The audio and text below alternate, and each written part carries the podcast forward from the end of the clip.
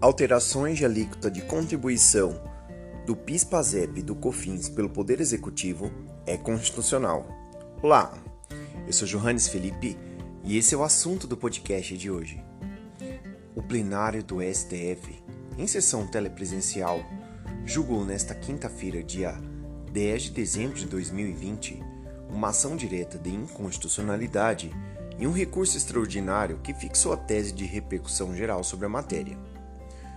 No caso analisado, por maioria dos votos, o plenário do STF julgou constitucional a possibilidade de majoração pelo Poder Executivo das alíquotas de contribuição ao PIS/PASEP e do COFINS, incidentes sobre receitas financeiras auferidas por pessoas jurídicas sujeitas ao regime não cumulativo, desde que respeitado o teto legal.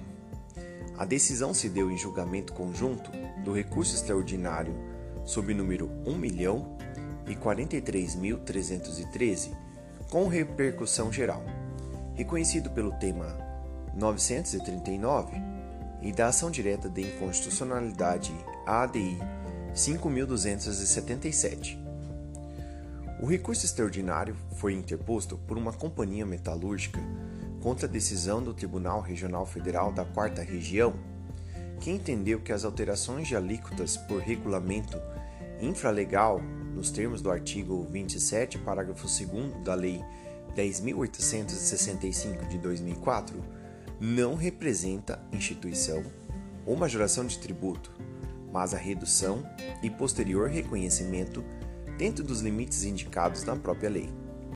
Já na ação direta de inconstitucionalidade, que foi ajuizada pela Procuradoria-Geral da República contra dispositivos da Lei 9718 de 98, acrescentados pela Lei 11727 de 2008, que autorizam o Poder Executivo a fixar e alterar coeficientes para redução das alíquotas incidentes sobre a receita bruta oferida na venda de álcool. No julgamento do caso, o voto do relator dos dois processos, o ministro Dias Toffoli, observou que a orientação de que a legalidade tributária imposta pelo texto constitucional não é estrita ou fechada, vem sendo corroborada pelo Supremo Tribunal Federal. Destacou que essa flexibilização deve observar alguns requisitos. No caso das alíquotas de contribuição do PIS/PASEP e do COFINS, ao seu ver, essas exigências foram respeitadas na edição da Lei 10.865 de 2004. O ministro assinalou que os incisos 1 e 2 do artigo 8 da lei fixam um teto que não pode ser superado pelo Poder Executivo ao mexer alíquotas. Também destacou as restrições estabelecidas para redução ou restabelecimento das alíquotas aos casos em que elas incidirem sobre receitas financeiras auferidas por pessoas jurídicas que devem, necessariamente, estar sujeitas ao regime não cumulativo de cobrança.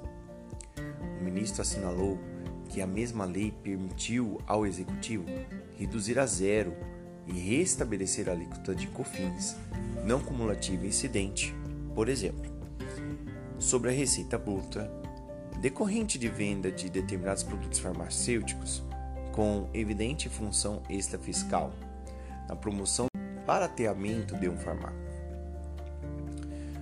No caso da ação direta de inconstitucionalidade, Toffoli considera que o legislador prescreveu tetos e condições a serem observadas, deixando espaço para o executivo tratar da fixação exata das alíquotas incidentes sobre a receita bruta auferida na venda do álcool.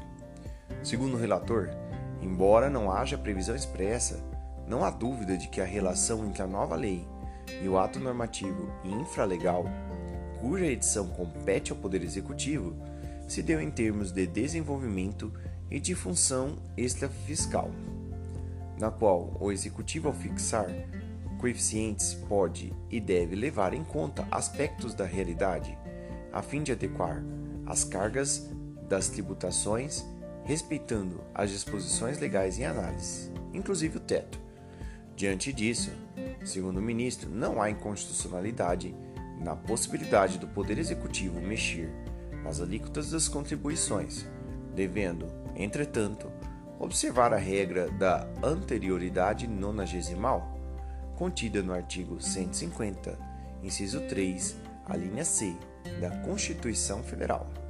No julgamento, ficaram vencidos o voto do ministro Marco Aurélio, que votou pela improcedência da ADI e pelo provimento do recurso. Espero que vocês tenham gostado deste assunto. Siga a gente nas redes sociais. Segue Direito e direito.segue. Valeu, tchau e até a próxima!